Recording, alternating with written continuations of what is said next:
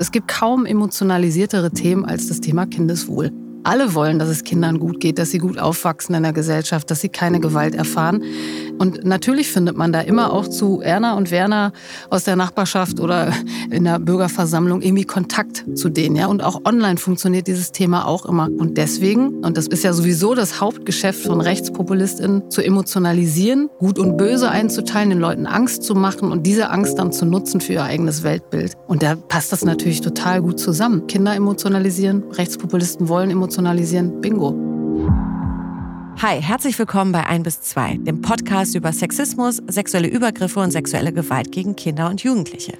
Ich bin Nadia Kailuli und in diesem Podcast geht es um persönliche Geschichten, um akute Missstände und um die Frage, was man tun kann, damit sich was ändert.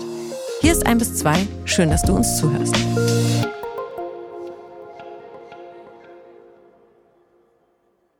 Sexueller Kindesmissbrauch ist ein hochemotionales Thema. Und da ist es kein Wunder, dass natürlich auch die sogenannte neue Rechte, also AfD und Co., lautstark und populistisch mitmischen wollen. Todesstrafe für Kinderschänder wird dann gefordert und die Rechtspopulisten präsentieren sich dann als Kinderschützer.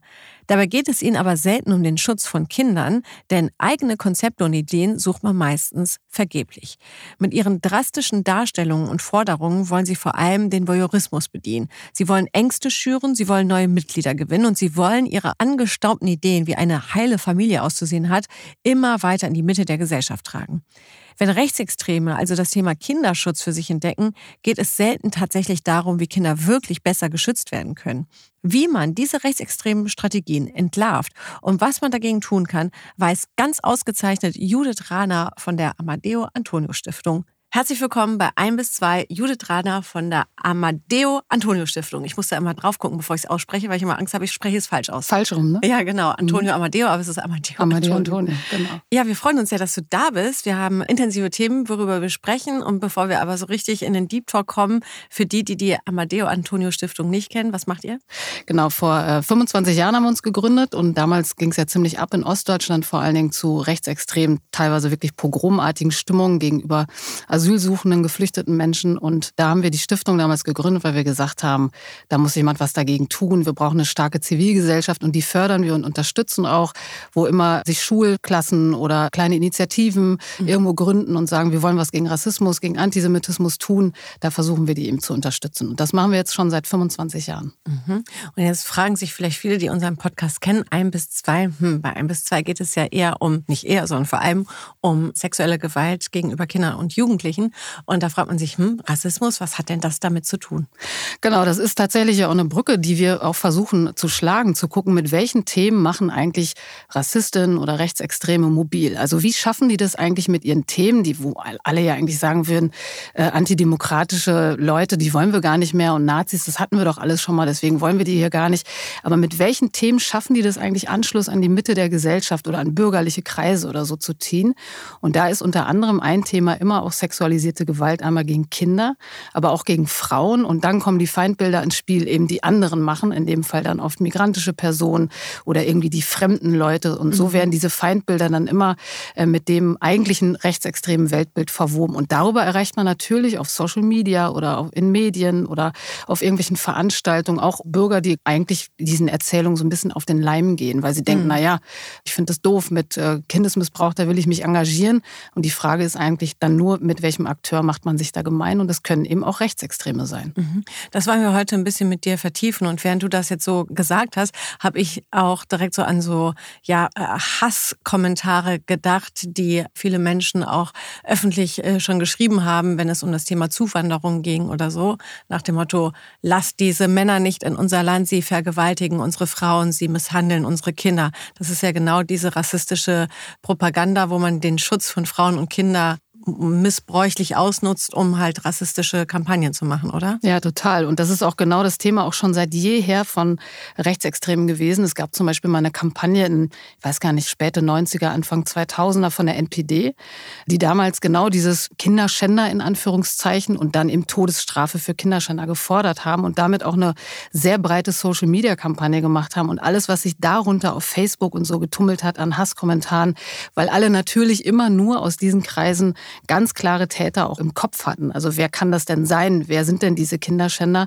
Und dann hat man gleich auch immer relativ schnell eine rassistische Brücke zu den Ausländern in Anführungszeichen, die in unser Land kommen und die irgendwie die Frauen missbrauchen würden, vergewaltigen würden und so weiter. Und diese, das zieht sich eigentlich durch die ganze Geschichte von rechtsextremen Akteuren, dass sie darüber mobil machen. Und ganz besonders krass war es natürlich nach der Silvesternacht in Köln. Mhm. Und da hat man auch relativ schnell gesehen, ne? natürlich gab es diese Übergriffe und da muss man auch was tun natürlich. Und es ist ja auch viel getan worden. Aber das, was rechtsextreme Akteure daraus vor allen Dingen gezogen haben, ist eben eine restriktive Migrationspolitik alles abschieben. Und damit hätte man dann sozusagen das Problem von sexualisierter Gewalt gelöst, wenn man alle Männer, die das angeblich betrifft, raushält aus diesem Land. Und dann mhm. hätte man das Problem gelöst, weil die deutschen Männer natürlich keine sexualisierte Gewalt ausüben würden. Und das ist einfach wahnsinnig rassistisch aufgeladen worden und es hat natürlich auch sehr, sehr gut funktioniert und wirklich auch viele empört. Und da trifft sich einfach eine reale Erfahrung von Frauen, Mädchen, die auch sexualisierte Gewalt erleben, die in der Gesellschaft ja auch oft nicht Gehör finden und mhm. oft genug auch abgewiesen werden, denen nicht geglaubt wird, die stigmatisiert werden und so weiter. Und diese Erfahrungen treffen sich mit rechtsextremen Akteuren, die das eben nutzen, instrumentalisieren. Aber denen geht es nicht um die Betroffenen, sondern denen geht es nur darum, das rassistisch wenden zu können. Mhm. Und dann mehr Anhängerinnen und Anhänger zu finden. Genau.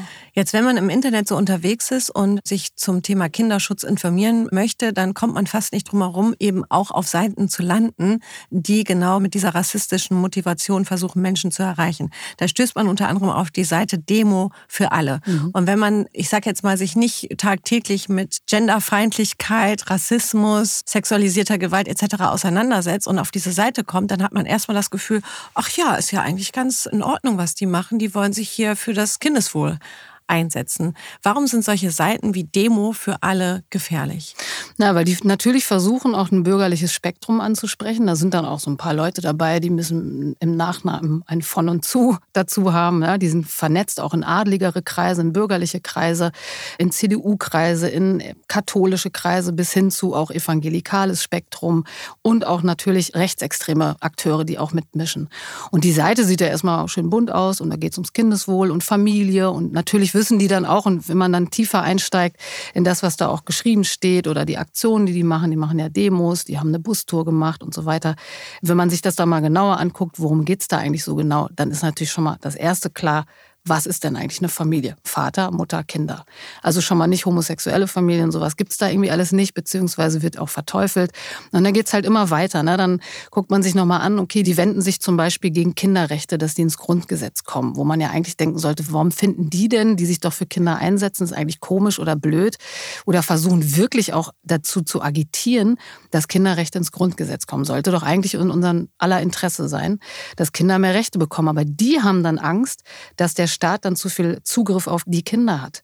Der Staat wird da auch so ein bisschen, oder die öffentlichen Schulen werden da auch so ein bisschen als irgendwas, das ist so eine Fremdbetreuung von Kindern, da hat der Staat zu viel Zugriff auf die Köpfe dieser Kinder und der infiltriert die mit komischen Gedanken. Also so eine Umerziehung hin zu irgendwelchen, und dann wird es wirklich krude, hin zu irgendwelchen sexualisierten Monstern, weil die zu früh dann mit dem Thema zum Beispiel Homosexualität oder Trans in Berührung gebracht werden über Schulen, über sexuelle Vielfalt, Pädagogik. Pädagogik oder solche Ansätze, die werden da total verteufelt und die Kinder müsse man davor schützen. Und damit das wirklich nicht passiert in der Schule, die Kinder da in Anführungszeichen falsche Dinge lernen, deswegen gibt es auch diese Demo für alle. Nun gibt es ja aber auch Eltern, die zum Beispiel sagen würden, ja, ich, das finde ich aber richtig. Ich möchte gar nicht, dass mein Kind mit acht, neun oder zehn, keine Ahnung, in der Schule Sexualkunde hat oder überhaupt darüber aufgeklärt wird, dass es eben auch Homosexualität gibt, Bisexualität gibt, ja, dass man nicht unbedingt äh, Mann und Frau sein muss, um ein Kind zu bekommen, etc.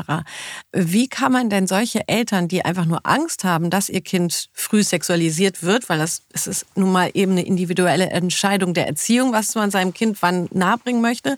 Nichtsdestotrotz lauert da ja die Gefahr, dann eben in rechte Hände zu kommen. Worauf müsste man denn achten, damit man eben das durchschaut, dass das eigentlich nur rechter Populismus ist, der da stattfindet und gar nicht wirklich das Interesse da ist, mein Kind zu schützen.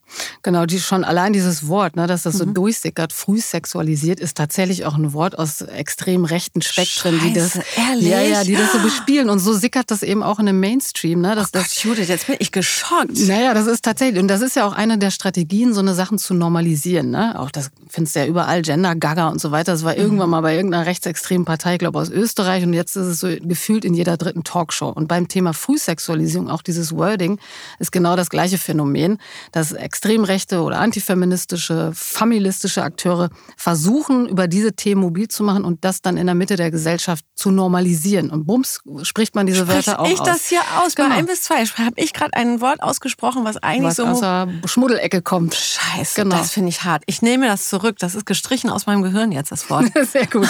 Oh ja, und wenn dann halt das auch einzuordnen, das ist auch ja, wichtig ja. und das ist ja auch schon Teil der Antwort, darüber aufzuklären. Also die Leute aufzuklären. Natürlich gibt es Eltern, die Sorge haben und mhm. Eltern, die nicht damit einverstanden sind. Die gibt es übrigens in jedem Milieu, in jedem religiösen Spektrum Leute, die damit einfach ein Problem haben, dass ihre Kinder zu früh mit irgendwelchen Dingen in Berührung kommen, mit denen sie nicht in Berührung kommen sollen. Und das ist auch völlig legitim und dafür braucht es auch Orte, um die ansprechen zu können. Beispielsweise bei Elternabenden. Ne?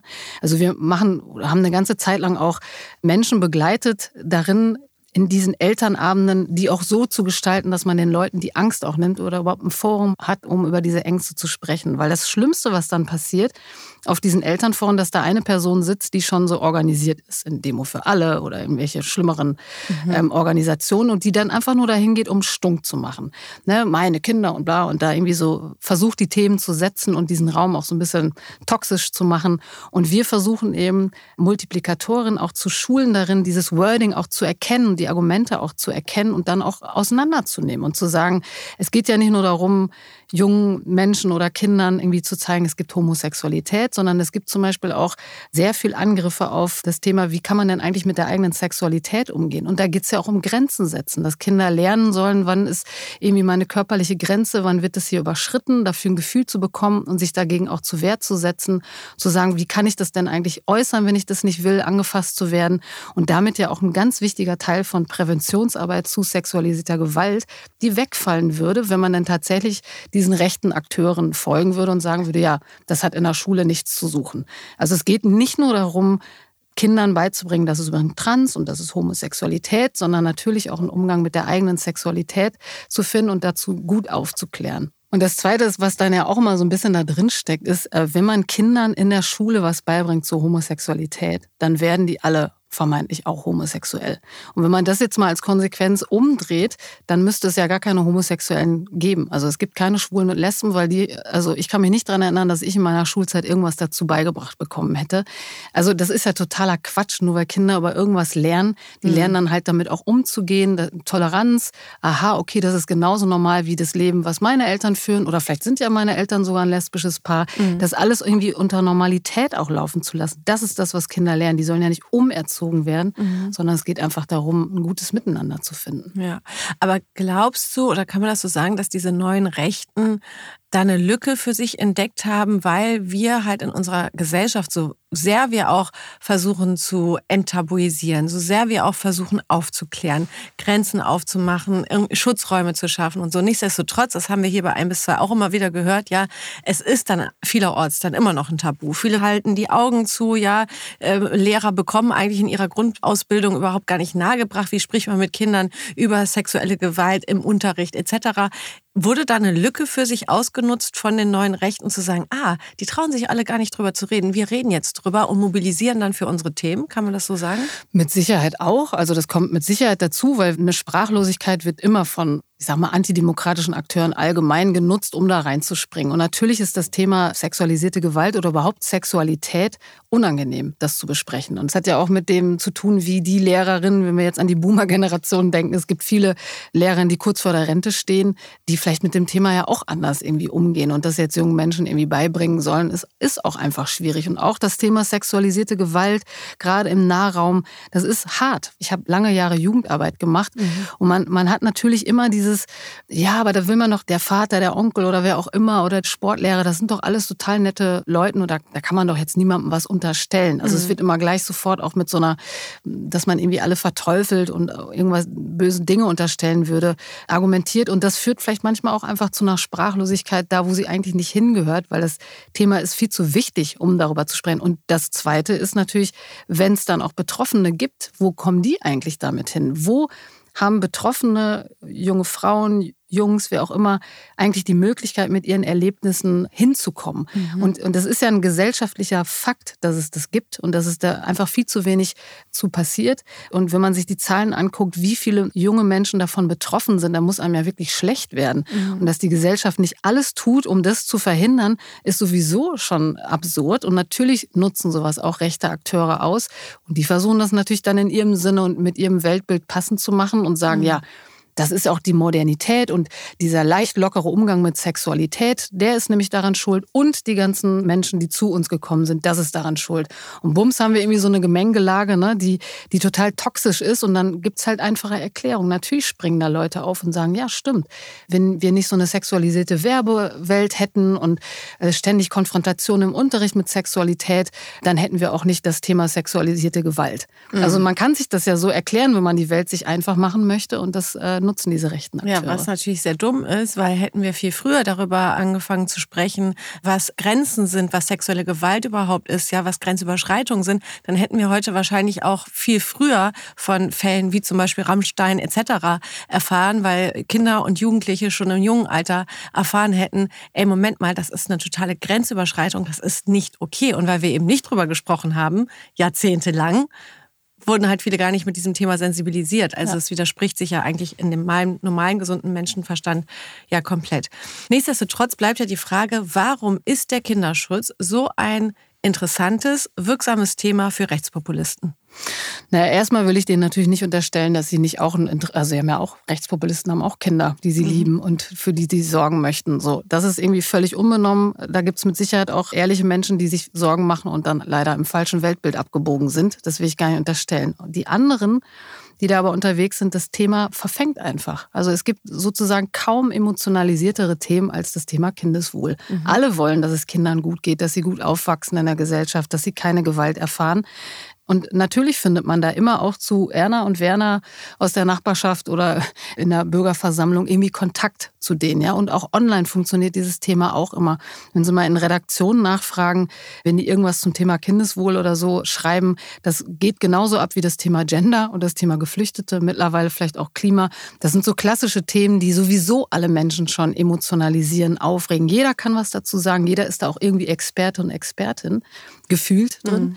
Und das Thema Kindeswohl, das emotionalisiert einfach auch. Und deswegen, und das ist ja sowieso das Hauptgeschäft von RechtspopulistInnen, zu emotionalisieren, gut und böse einzuteilen, den Leuten Angst zu machen und diese Angst dann zu nutzen für ihr eigenes Weltbild. Mhm. Und da passt das natürlich total gut zusammen. Ne? Kinder emotionalisieren, Rechtspopulisten wollen emotionalisieren, bingo. Was wäre denn so dein Tipp an diejenigen, die denen nicht auf den Leim gehen sollen? Gibt es überhaupt so einen Tipp, wo man sagt, also Vorsicht, wenn ihr das oder das so lest, dann nimmt davon eher Abstand und sucht euch andere Beratungsstellen? Genau, ich würde auf jeden Fall immer dazu raten, zu gucken, von wem kommt das denn eigentlich? Also wenn ich irgendwas auf Facebook oder Insta oder sonst wo was sehe oder irgendeinen Artikel oder einen Demo-Aufruf, würde ich mir als erstes angucken, wer macht denn diesen Aufruf und mit welchem Interesse machen die das? Wer steckt denn dahinter? Es gibt ja auch zahlreiche Seiten, auch wir klären ja dazu auch auf zu diesen Akteuren, um zu sagen, ja, vielleicht doch nicht so eine gute Idee, sich mit denen jetzt gemein zu machen. Es gibt zum Beispiel in der Corona-Zeit, zu diesen ganzen Corona-Demonstrationen sind wahnsinnig viele Leute auch den Menschen auf den Leim gegangen, weil die es übers Kindeswohl gespielt haben. Ne? Stichwort Maske, das ist doch für Kinder gefährlich. Mhm. Und viele haben natürlich diese Sorge dann gehabt und dachten, oh Gott, meine Kinder und jetzt keine Maske und so. Und die sind genau dann solchen Akteuren auch auf den Leim gegangen. Und das sind ganz klassische rechtsextreme Vereine, Gruppierungen gewesen, die wir schon seit 20 Jahren auf dem Schirm haben, die jetzt dann wieder über Corona dann in dem Fall auf das Thema Kindeswohl aufgesprungen sind und damit dann die Leute mobilisieren konnten. Und da muss man dann natürlich fragen, okay, wenn ich jetzt einen Spaziergang in meiner kleinen Stadt mache, wer ist denn da eigentlich derjenige, der dazu aufruft? Und ist der irgendwie ganz taco oder ist der vielleicht nicht, steht er vielleicht nicht mehr mit beiden Füßen auf dem demokratischen Boden und dann lasse ich es lieber. Ich habe ein Interesse daran, dass es meinen Kindern gut geht oder anderen Kindern, aber ich laufe jetzt nicht mit einem rechtsextremen Typen hier durch die Gegend, mhm. um auf das Thema aufmerksam zu machen. Da suche ich mir andere. Aber genau da liegt ja auch bei vielen die Gefahr, ne? dass die sich denken, ja, mein Gott, ich teile vielleicht nicht alles, was der sagt, ja, aber immerhin kümmert er sich um meine Kinder, dann kriegt der lieber meine Stimme als, keine Ahnung, der was weiß ich von wo, äh, weil für mich ist das Thema Kinderschutz für meine Kleinen jetzt am, am wichtigsten und ob hier jetzt hier, keine Ahnung, ein Windrad steht oder nicht, interessiert mich jetzt weniger. Also kriegt der Rechte meine Stimme, obwohl man nicht alle Punkte teilt. Da liegt ja eine Riesengefahr dann, oder? Genau, das ist ja genau das, was gerade auch die AfD-Wahlumfragen alle zeigen, dass irgendwie, wenn 30, 40 Prozent der Leute sagen, ja, kann ich mir vorstellen, die zu wählen, oder was habe ich neulich gesehen, irgendwas um 50 Prozent sich sogar eine Zusammenarbeit mit, von demokratischen Parteien mit der AfD vorstellen können, mhm. dann ist ja genau das wahrscheinlich auch das Wählerinnenpotenzial, was du auch meinst, ne? dass, dass den Leuten das dann auch egal ist. Und das ist ein großes Problem. Und auf der einen Seite sind natürlich diejenigen verantwortlich, die auch in der Politik sitzen und keine Antworten finden und auch die Räume nicht bieten dafür, das demokratisch auszuhandeln. Von ob das jetzt eine Geflüchtetenunterkunft ist, die irgendwo hingebaut wird, ob das das Thema Selbstbestimmungsgesetz ist, wo Menschen irgendwie komische Ängste haben und von rechten Akteuren eingefangen werden. Welches Thema auch immer, jetzt gerade der Krieg von Gaza auf Israel, alles, alles Themen, womit irgendwie rechte Akteure auch mobil machen. Mhm. Und wenn Leute nicht mehr einen Ort finden, wo sie es demokratisch aushandeln können, dann machen sie es eben bei den Rechten. Aber es ist auch in der Verantwortung von jedem Einzelnen von uns, sich darüber klar zu werden, dass egal welches Interesse ich habe, und ob ich sage irgendwie, ich finde es doof, dass der Tagebau hier abgebaut wird oder ob das das Windrad ist oder eben das Thema Kindeswohl, wenn ich mich mit antidemokratischen Akteuren gemein mache, dann hat das krasse Konsequenzen für diese Gesellschaft. Diese Leute führen nichts Gutes im Schilde. Die werden diese Gesellschaft, wenn die wirklich am Hebel kommen oder in die Parlamente kommen, die werden Stück für Stück alles, was wir an demokratischen Errungenschaften die letzten 80 Jahre aufgebaut haben, werden die zurückbauen. Das muss man sich ganz klar machen. Mhm. Und dass man irgendwie so mit einem trojanischen Pferd irgendwo reinfährt und sagt, wir, haben, wir pinseln uns draußen Kinderrechte an und da drin ist aber alles an antidemokratischen Sachen das kann man nicht gutheißen. Und dann ist auch eine Protestwahl, finde ich, nicht legitim, wenn man eigentlich den Regierenden, wer auch immer das dann ist, eins auswischen will. Das reicht einfach nicht. Da muss man zweimal mehr drüber nachdenken, finde ich. Mhm. Und wenn eben 80 Prozent von dem zurückgebaut wird, äh, was wir in unseren demokratischen Strukturen hochhalten, dann leidet am Ende das Kind auch darunter. Genau. Wir wollen gerne mit dir auch noch über ein anderes Thema sprechen, was irgendwie dann kausal dann auch da reinspielt. Und zwar ist es das Thema Antifeminismus. Ihr habt eine Meldestelle gegründet in eurer Stiftung, mhm. eine Meldestelle für Antifeminismus. Das musst du einmal erklären, was das genau ist. Die Meldestelle gegen Antifeminismus. Gegen. Das ist auch ganz wichtig. genau, das ist ähm, das Thema Antifeminismus begleitet mich in der Arbeit zu Rechtsextremismus auch schon sehr lang, weil wir mhm. gesehen haben, genauso wie beim Thema Kindeswohl, beim Thema Frauenrechte und welche Rechte die Frau denn haben soll und sind die Feministinnen nicht irgendwie auch ein bisschen durchgedreht, weil sie jetzt zu viel fordern. Das ist auch ein Thema, womit Rechtsextreme wunderbar mobilisieren können. Welche Rolle hat die Frau in der Gesellschaft? Welche Rolle hat der Mann in der Gesellschaft? Die Frau muss natürlich am Herd sein, Kinder erziehen und so weiter. Das kennen wir alles. Und das ist das, was Rechtsextreme bespielen. Und Antifeminismus ist genau das. Ne? Es ist einmal eine Einstellung dazu. Also mittlerweile gibt es sogar Studien, die dann eben sagen, jede fünfte Frau und jeder dritte Mann haben eingeschlossenes antifeministisches Weltbild. Das heißt eben, Frauen sollen nicht in der Politik sein, die machen sich lächerlich. Frauen sollen nicht Karriere machen, sondern lieber zu Hause sein und so weiter. Diese Einstellung plus, und das ist eben das, äh, was auch erstarkt ist, Antifeminismus ist eine politische Mobilmachung, dass eben auch rechtsextreme Akteure oder eben antifeministische Akteure mobil machen gegen Gleichstellung, gegen Emanzipation, gegen das, was in den letzten Jahren vielleicht so an Errungenschaften von Feministinnen auch erkämpft wurde, das soll eben zurückgedreht werden. Und dieses Ticket ist, wird genauso gut von Rechten bespielt, weil es eben auch kaum skandalisierbar ist, wo man nicht sagen kann, ey, das ist jetzt aber rassistisch, was du sagst, das ist antisemitisch, was du sagst. Da sind wir schon ein bisschen weiter. Antifeminismus kommt auch ein bisschen von hinten sozusagen äh, unbemerkter in den Diskurs. Gender Gaga und die sind da alle verrückt geworden. Wir haben doch Gleichstellung längst erreicht. Wir hatten doch Merkel sogar als Kanzlerin. Was wollt ihr denn noch? Alles andere ist irgendwie jetzt, das ist aber Männerbenachteiligung und diese ganzen Diskussionen, die haben Auswirkungen auf Leute, die in diesen ja in diesen Feldern unterwegs sind, zum Beispiel Gleichstellungsbeauftragte oder queere Vereine, also Menschen, die sich dafür einsetzen, dass Gleichstellung in diesem Land auch umgesetzt wird. Und die werden zur Zielscheibe von Leuten, denen das nicht passt, mhm. also auch von rechtsextremen Akteuren. Und wir haben lange dazu beraten und irgendwann festgestellt, Mensch, es gibt so viele Vorfälle, die dann immer erzählt werden bei den Beratungen, die wir haben, bei den Argumentationstrainings, Workshops, die wir so gegeben haben, dass wir irgendwann gedacht haben, okay, wir müssen das mal systematisieren weil uns immer gesagt wird, ah, sind alles Einzelfälle. Und dann, ja, dann ist halt die Gleichstellungsbeauftragte jetzt auf dem Weg von einer Ratssitzung im Auto verfolgt worden von irgendwelchen Nazis. Das ist ein Einzelfall und so. Und wir haben lange festgestellt, nee, das ist kein Einzelfall. Das ist systematisch und die sollen eingeschüchtert werden, die Frauen sollen mundtot gemacht werden. Und dann haben wir gesagt, okay, wir machen das als Meldestelle, dass Betroffene sich bei uns melden können. Und wir systematisieren die Fälle. Und das sind jetzt tatsächlich, wir sind ein halbes Jahr jetzt online, sind viele hunderte Meldungen eingegangen, wo eben Betroffene davon berichten, was denen passiert ist, auf ganz unterschiedlichen Kannst Ebenen. du ein Beispiel geben, was da gemeldet wird? Da sind äh, vor allen Dingen zum Beispiel eben Gleichstellungsbeauftragte, Politikerinnen, Journalistinnen, die zu feministischen Themen schreiben, denen dann irgendwie wirklich, und da geht es um organisierten Shit, den die dann ab bekommen. Ne? Es geht nicht darum, dass ein sexistischer Kommentar, sondern die kriegen wirklich 2000 Hasskommentare unter ihren jeweiligen Artikeln. Und da wird sich dann verabredet, das haben wir zum Beispiel auch als eine Meldung, in irgendeinem so Männerrechtler-Forum wird dann so ein Playbook erstellt, das nennen die wirklich so, wie diese Frau, diese Feministin, diese Politikerin fertig gemacht wird. Und das wird dann alles so im Konjunktiv, ein bisschen verklausulierter beschrieben. Man könnte doch mal, man müsste mal bei der und so. Und das machen dann die Leute, die das lesen, also die Typen, die da sitzen und in Frauenhass einfach mal freien Lauf lassen. Und dann wird dann wirklich da irgendwie 2000 Kommentare unter den Artikel oder in, was weiß ich, bei, bei Twitter, X, mhm runtergerotzt und die müssen damit halt umgehen. Die melden dann sowas oder es gibt Scheiben, die eingeschlagen werden von Kitas, die eine Regenbogenflagge hissen, eben Thema in Anführungszeichen Frühsexualisierung, ne, dass sich dagegen gewehrt wird. Es gibt Gleichstellungsbeauftragte, die beschimpft werden, wenn sie irgendwo langlaufen oder denen gedroht wird. Bei der nächsten Ratssitzung sitzen wir wieder hier und dann bringen wir ein paar Kumpels mit. Oder denen gesagt wird, ja, man müsste doch mal herausfinden, wo die Frau wohnt, dann hat sich das Thema erledigt. Also so Drohungen, Doxing von Adressen, Privatadressen haben wir als Meldung bekommen. Also es ist wirklich eine ganze Bandbreite. Es findet in jeder Altersgruppe, wir haben Schülerinnen, die sich gemeldet haben, bis zu sehr alten Damen, die uns mit handschriftlich noch Briefe geschrieben haben, was denen passiert ist. Wir haben alle Berufsfelder dabei, von Bundeswehr über Verwaltung, irgendwelche Handelskammern und so weiter. Also es gibt kein gesellschaftliches Feld, wo Antifeminismus nicht auch betroffen hat. Mhm. Wenn ihr jetzt diese Meldungen bekommt, was könnt ihr dann damit machen? Der Wunsch von vielen ist und von uns eben auch, das öffentlich zu machen, also rauszukommen aus diesem Dunkelfeld. Mhm. Man weiß nichts Genaues. Antifeminismus, ja, noch nie gehört, keine Ahnung, was das ist, so, sondern das wirklich mal sichtbar zu machen, das Hellfeld zu erhellen oder das Hellfeld überhaupt mal herzustellen.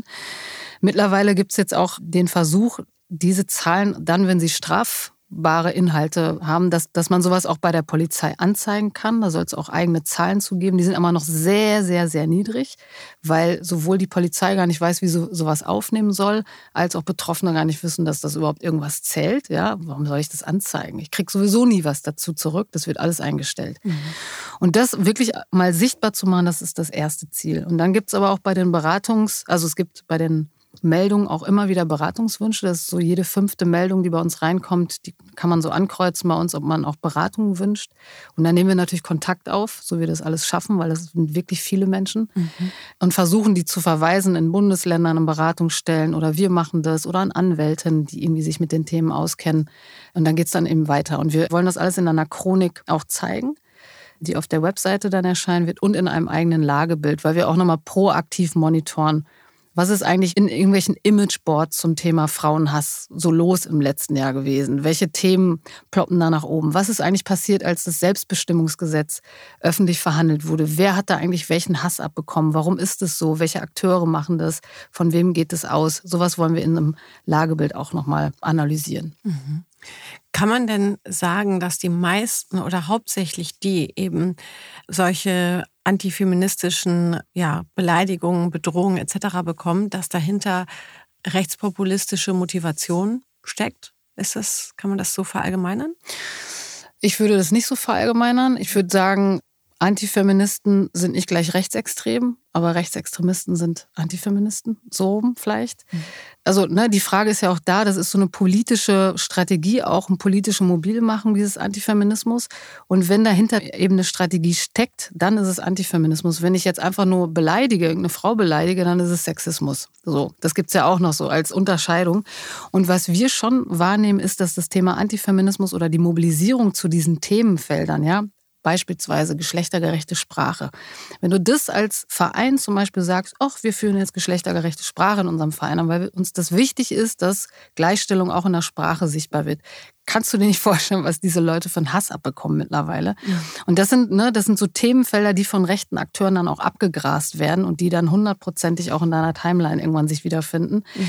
Das ist schon stärker geworden in den letzten Jahren. Also Gleichstellungsbeauftragte sagen so ab 2015, wo die AfD auch erstarkt ist, sind diese Themen einfach wirklich, man kann kaum noch irgendwie was machen in dem Themenfeld, ohne dass nicht von rechten Akteuren das bespielt wird. Deswegen, die mischen sich schon immer mit darunter. Mhm. Aber die, die das Thema Antifeminismus oder die so eingestellt sind, sind nicht alle rechtsextrem, auf gar keinen Fall. Oder Rechtspopulisten auch nicht. Mhm. Jetzt fragt man sich aber dennoch irgendwie, warum ist denn der Feminismus oder die Gleichstellung, ja, so zum Hassbild und Feindbild in unserer Gesellschaft geworden. Du hast es ja eben gesagt, nicht alle, die antifeministisch sind, sind rechtsextrem. Nichtsdestotrotz gibt es ja viele Menschen, die sagen, ey, was soll der ganze Quatsch, ja? Warum soll ich jetzt hier gendern? Warum soll denn die Frau das gleiche wie der Mann? Wieso, weshalb, warum? Und dann, ja, bekommt man halt immer mehr, auch im eigenen Freundeskreis, so eine Art Spaltung mit. Diesen Satz, ich brauche mich als Mann da gar nicht bewerben, ich habe eh keine Chance, haben, glaube ich, schon viele mittlerweile beim Abendessen gehört. Kannst Kannst du das erklären, warum das so weit gekommen ist? Na, ich würde jetzt ganz salopp sagen, das Patriarchat kickt. das hängt ja auch mit patriarchalen Strukturen zusammen. Und eine schlaue Gleichstellungsbeauftragte hat gesagt, dass Antifeminismus ja auch eine, das ist einfach eine Reaktion auf eine erfolgreiche Emanzipation. Und Antifeminismus gibt schon seit äh, den 1920er Jahren. Da hat Hedwig Dohm das noch als, ne, die hat fürs Frauenwahlrecht gekämpft. Und als sie es getan hat, gab es eben antifeministische Männervereine oder auch da waren auch Frauen drin organisiert, die dafür sorgen wollten, dass Frauen nicht wählen dürfen. Das war damals das Thema. Mhm. Frauenwahlrecht haben wir jetzt Gott sei Dank. Und jetzt gibt es halt andere Themen, die von diesen Akteuren bespielt werden. Ne? Geschlechtergerechte Sprache, das ist doch Sprachverhunzung, das ist doch die Auslöschung der deutschen Sprache, bis hin zu Gleichstellung. Ja, aber die Frauen können ja, wenn sie wollen. Aber sie wollen ja nicht. Deswegen sind wir nämlich so weit entfernt von Frauen in den Vorständen. Die wollen halt einfach nicht so, ne? Die haben doch alle das Recht, da sich als Vorständin zu bewerben. Aber tja, wir haben leider keine geeignete Frau gefunden. Und das sind dann noch so die, die seichteren Varianten, warum das auf so eine wahnsinnige Abwehr auch stößt. Und gleichzeitig merken natürlich auch viele Männer, die auch vom, oder zumindest die Männer, die vom Patriarchat ganz gut bevorzugt werden oder die merken halt, es geht an ihre eigenen Privilegien. Mhm. Und es geht ja nicht darum, eine Frau einzustellen, damit man die Frauenquote hat, sondern die Frau ist bei gleicher Qualifizierung einzustellen. Und da merken die plötzlich, oh, sie müssen mit Frauen konkurrieren, die vielleicht das Gleiche bringen wie sie selbst. Und das ist nicht mehr so hausgemacht, dass der Mann den Job kriegt, sondern eben sie konkurrieren auch mit anderen. Mhm. Und ich glaube, diese Erfahrung, Privilegien zu verlieren, vielleicht in Räumen nicht mehr immer nur die Person zu sein, die sprechen darf, weil auch Frauen sagen, ey, ich habe jetzt keinen Bock, dass du mich hier mansplainst, das selber habe ich gerade gesagt. Also dass da auch so ein, so ein Widerstand kommt und Frauen auch sagen, nee, ich lasse mir meine Emanzipation auch nicht wegnehmen und ich möchte, dass du zu gleichen Teilen die Kinder betreust wie ich auch. Das, das, äh, das macht natürlich was mit ganz vielen Leuten. Das macht aber auch was mit Frauen, ne, die auch sagen, irgendwie ist die Welt übersichtlicher, wenn ich weiß, ich bin zu Hause, pass auf die Kinder auf, muss jetzt keine Karriere machen, ist für mich auch leichter. Da sind Frauen auch empfänglich für antifeministische Mobilisierung und Position. Das ist keineswegs nur eine Männersache. Mhm. Aber bei Männern ist es ganz klar auch der Verlust von Privilegien und dagegen macht man natürlich mobil. Und wenn man dann noch zu Hause, so stelle ich mir das immer vor, vor seinem Laptop sitzt, anonym ist und mal so richtig vom Leder ziehen kann, dann nutzt man diese Chance auch. Und deswegen ist es so wichtig, dass soziale Medien auch reguliert werden, weil sonst viele Menschen einfach Mist da reinrotzen. Ja, und darüber erreicht man halt einfach eine Masse von Menschen, indem man halt diese Kommentare ungefiltert einfach so da für immer genau. ja wirklich äh, stehen lassen ja. kann. Ich will noch auf eine Kampagne zu sprechen kommen, die ihr in eurer Stiftung äh, ins Leben gerufen habt. Und zwar ist die äh, Rammstein-Kampagne Wie viel macht ein Euro? Mhm. Rammstein ist uns nun jetzt allen ein Begriff und zwar nicht nur wegen seiner Musik, sondern vor allem wegen den Vorwürfen der sexuellen Gewalt. Äh, was genau hat es mit dieser Kampagne auf sich? Na, das ist eine Kampagne, die Initiatoren, also wir sind nur diejenigen, die es sozusagen umgesetzt haben, aber die Idee kam von Jasmina Kunke, Nora Tschirner, Rezo war dabei, Caroline Kebekus und so weiter. Also Initiatoren gesagt haben, ey, es kann doch nicht sein, dass wenn eine Frau öffentlich sagt, ich habe sexualisierte Gewalt erfahren von dem und dem Bandmitglied und die Bandmitglieder, wer auch immer da dann im Fokus stand, nimmt sich einfach teure Anwälte, weil sie sich leisten können und werden dann auf diese Frauen losgelassen und die werden bis zum St. Nimmerleinstag verklagt und haben so viele Schulden, dass sie nicht mehr wissen, wo vorne und hinten ist. Und ja. die wollten einfach ein Gleichgewicht schaffen. Diese Initiatoren haben gesagt, wir sammeln jetzt Geld, damit diese Frauen sich auch Anwälte leisten können, die das im Zweifelsfall durchfechten, dass die sehr wohl öffentlich sagen können, mir ist das oder jenes passiert. Ohne dabei bewerten zu wollen, was da jetzt wirklich passiert ist, das müssen Gerichte klären, sondern einfach den auf Augenhöhe zu sagen, okay, wir fechten das jetzt vor Gericht aus, aber ich habe genauso einen tollen Anwältin wie ihr. Dafür wurde das Geld gesammelt. Und wir haben ehrlich gesagt niemals damit gerechnet, dass so viel Geld zusammenkommt, was ja nicht nur, es geht ja nicht ums Geld, sondern auch um die Anerkennung für die Betroffenen, die einfach dann, und wir stehen ja auch in Kontakt mit einigen von denen, die einfach gesagt haben, was für ein wahnsinniges was für ein Symbol das auch ist, dass eine Betroffene von sexualisierter Gewalt sich meldet, es eine Kampagne dazu gibt und so viele Menschen sagen, ja, das stimmt, das geht so nicht. Mhm. Die müssen sich wehren können und die sollen zu ihrem Recht kommen, was auch immer da passiert ist, äh, die sollen zu ihrem Recht kommen und dafür geben wir jetzt Geld. Und konntet ihr das Geld auch anwenden? Genau, wir sind natürlich noch mitten dabei. Mhm. Verfahren dauern ja, wie du weißt. Und äh, das Problematische ist natürlich jetzt, dass die Berliner Staatsanwaltschaft das Verfahren einstellen musste, mhm. weil sie offenbar niemanden gefunden haben, die auch eine Anzeige äh, machen wollen mhm. gegen Rammstein. Aber nur weil dieses Verfahren eingestellt ist, heißt es ja nicht, dass Till Lindemann und Rammstein unschuldig sind. Ganz im Gegenteil. Und wir stehen im Kontakt mit einigen Betroffenen. Ich kann natürlich nicht darüber reden, ja. weil es ja auch mhm. um Strategien geht und so weiter. Aber wir werden irgendwann auch nochmal öffentlich dazu Stellung nehmen, wenn das alles mal äh, mhm. ein bisschen sich beruhigt hat, wer da eigentlich wie sich auch zu was gemeldet hat und wie wir da auch Gott sei Dank unterstützen konnten. Und was aber auch nochmal wichtig ist, bei uns haben sich auch unwahrscheinlich viele Betroffene gemeldet, die sexualisierte Gewalt in anderen Bereichen erfahren haben vor allen Dingen auch in der Musikbranche. Also mhm. dieses MeToo, was dann irgendwann mal durch die Filmindustrie gegeistert ist und auch mal offengelegt hat, wie viele Betroffene es da eigentlich gibt und was für ein krasses System das ist, das fehlt bei der Musikbranche. Das hatten wir noch gar nicht. Das fing vor ein paar Jahren mal an mit so einem Hip-Hop-Rap. Geschichte in Deutschland ist dann aber ein bisschen so versandet. Und wenn man jetzt nochmal sich anschaut, mit welchem System da eben auch Betroffenheiten hergestellt werden, weil es gibt keine Awareness-Teams, es wird auch an Veranstaltungen nicht darauf geachtet.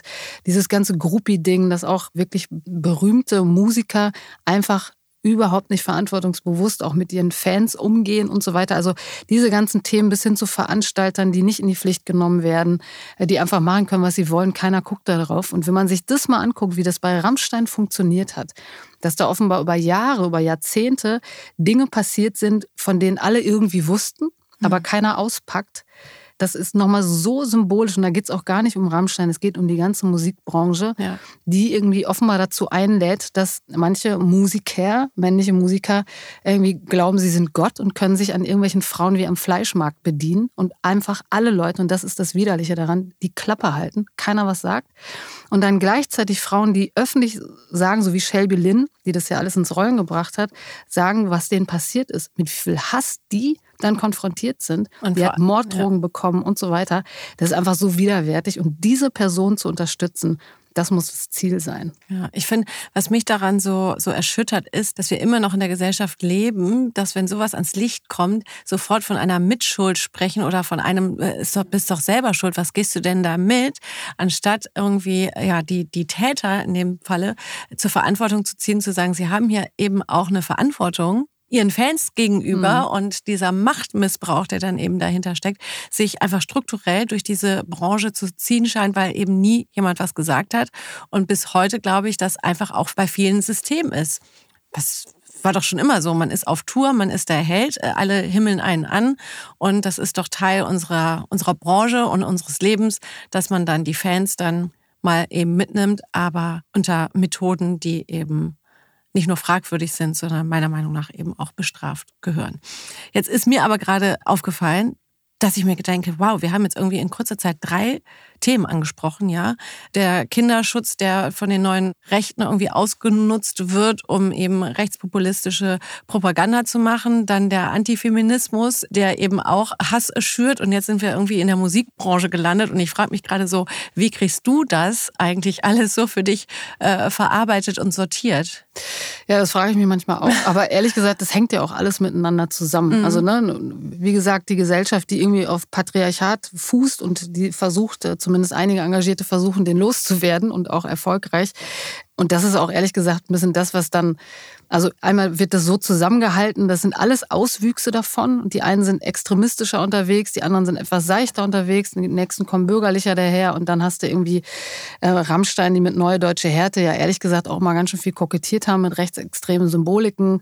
Deswegen sind die da auch nicht so weit entfernt, auch von mhm. unserem Arbeitsfeld. Die tauchten immer mal wieder auch als Band auf.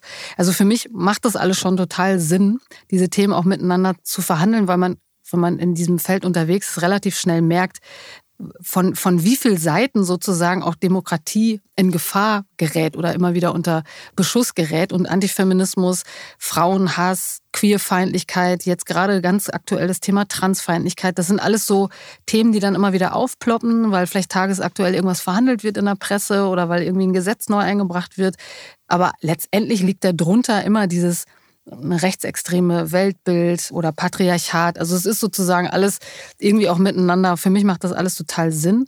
Und die andere Frage ist natürlich manchmal auch, wie man in diesen Themen auch eintaucht und äh, die gut versucht zu bearbeiten, ohne dabei selber irgendwann irre zu werden. Also das sind schon Fragen, die, die, ich, mich, ja. die ich mir stelle oder auch mit unserem Team. Natürlich macht das ja nicht alles allein. Es gibt ja ganz tolle Kolleginnen bei mir in der Fachstelle und in der Amadeo Antonio Stiftung, da nicht irgendwann wirklich irre zu werden oder den Glauben an Demokratie oder an Menschenrechte oder irgendwas auch zu verlieren. Und da sind wir auch noch dran als Thema, weil wir natürlich zum Beispiel über die Meldestelle, die wir gemacht haben, wir haben so viel Hass abbekommen, dass es wirklich absurd ist, wenn man irgendwie überlegt, ey, wir wollen doch nur was Gutes machen. Wir wollen irgendwie Betroffenheiten sichtbar machen. Wir wollen was dagegen tun, dass es Menschen in diesem Land, dass die angegriffen werden und werden dazu selber dann zu Objekten des Hasses.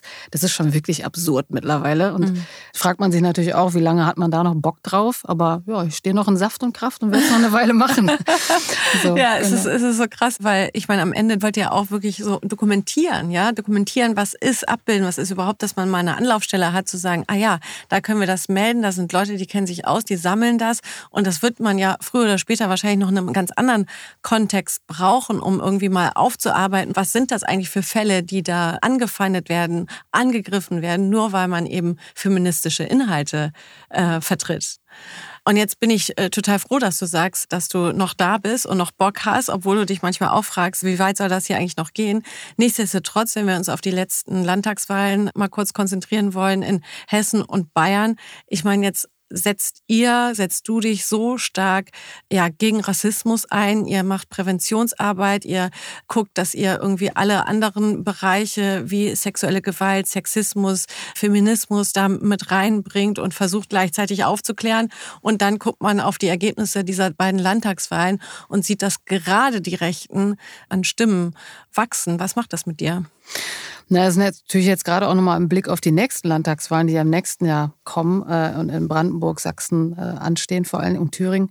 Ich spüre gerade eine große Ratlosigkeit, auch in der Zivilgesellschaft, die sich natürlich Sorgen machen, auch berechtigterweise Sorgen machen, dass die AfD viel, viel stärker daraus hervorgeht, als, als sie jetzt ist, äh, politisch gestärkt. Und natürlich sehen wir auch, dass demokratische Parteien jetzt auf Kosten von Migranten, von Feminismus, von whatever Wahlkampf machen und damit natürlich, also dieses ganze Normalisieren von rassistischen Diskursen, von antifeministischen Diskursen, das ist einfach, das ist einfach, um es mal auf Deutsch zu sagen, das ist einfach scheiße, weil es zahlt auch auf das Konto der AfD ein und dass auch Politiker Politiker, wirklich Spitzenpolitiker, diesen Mechanismus nicht verstanden haben. Der ist ganz deutlich auch zu sehen in Hessen und in Bayern beispielsweise. In Hessen ist der Wahlkampf von einem CDUler einfach anders geführt worden. Er hat es nicht so sehr auf dem Rücken von Geflüchteten und so weiter ausgetragen. Der hat einen konservativen bürgerlichen Wahlkampf gemacht und der hat einfach mehr Stimmen bekommen. In Bayern haben wir gesehen, Söder hat sehr, sehr genau auf dieses Gender. Ich habe mir mal auch von Friedrich Merz und so beispielsweise, guck dir mal den Twitter-Account an. Da ist wirklich jede dritte,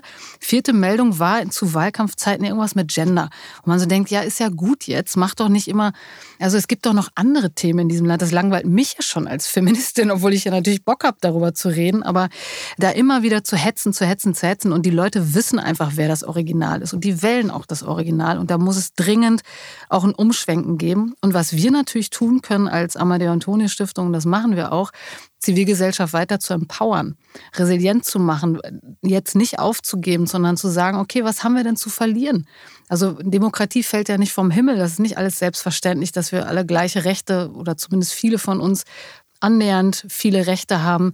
Wir müssen da weiterkommen und nicht uns zurückentwickeln lassen und den Leuten klarzumachen, was verlieren sie eigentlich? Was heißt das für die Presse? Was heißt das für die Parlamente? Was heißt das für die Gerichte? Was heißt das für Social Media, wenn diese Leute wirklich an den Hebel der Macht kommen und versuchen da irgendwie die Welt so umzugestalten, wie Sie das für richtig halten? Was hat das für Konsequenzen, auch im Lokalraum, in irgendeiner kleinen Stadt, in der Nachbarschaft? Was hat das für Konsequenzen? Und das den Leuten aufzuzeigen und zu sagen, überlegt nochmal, ob ihr wirklich den Antidemokraten eure Stimme geben wollt und gleichzeitig den Betroffenen die in diesen Kommunen sitzen oder im Land sitzen, gleichzeitig ja Werkzeuge an die Hand zu geben, was kann man dann machen? Wie kann man trotzdem Schutzräume haben? Wo findet man Beratung? Wie kann man sich aufstellen? Wie müssen Leute auch begleitet werden, damit sie nicht weiter Opfer von diesen erstarkten Akteuren werden? Das ist jetzt unser Job. Und mhm. der ist schwer. Also mhm. es gibt viele Menschen, die hardcore verunsichert sind gerade und sich wirklich fragen, was machen wir denn jetzt eigentlich, wenn das so weitergeht? Und unser Job ist natürlich, den Leuten Mut zu machen. Und das werden wir auch weiter tun. Ja, und ich bin dir sehr dankbar, dass du unseren ZuhörerInnen heute Mut gemacht hast und uns ein bisschen auch sortiert hast, wie wichtig es ist, sich von Themen nicht mobilisieren zu lassen und am Ende in der rechten Ecke zu landen. Judith Rana, vielen Dank für deinen Besuch. Vielen Dank für die Einladung. Ja, ich finde super, dass Judith Radner uns heute politisch mal ein bisschen sortiert hat und aufgeklärt hat.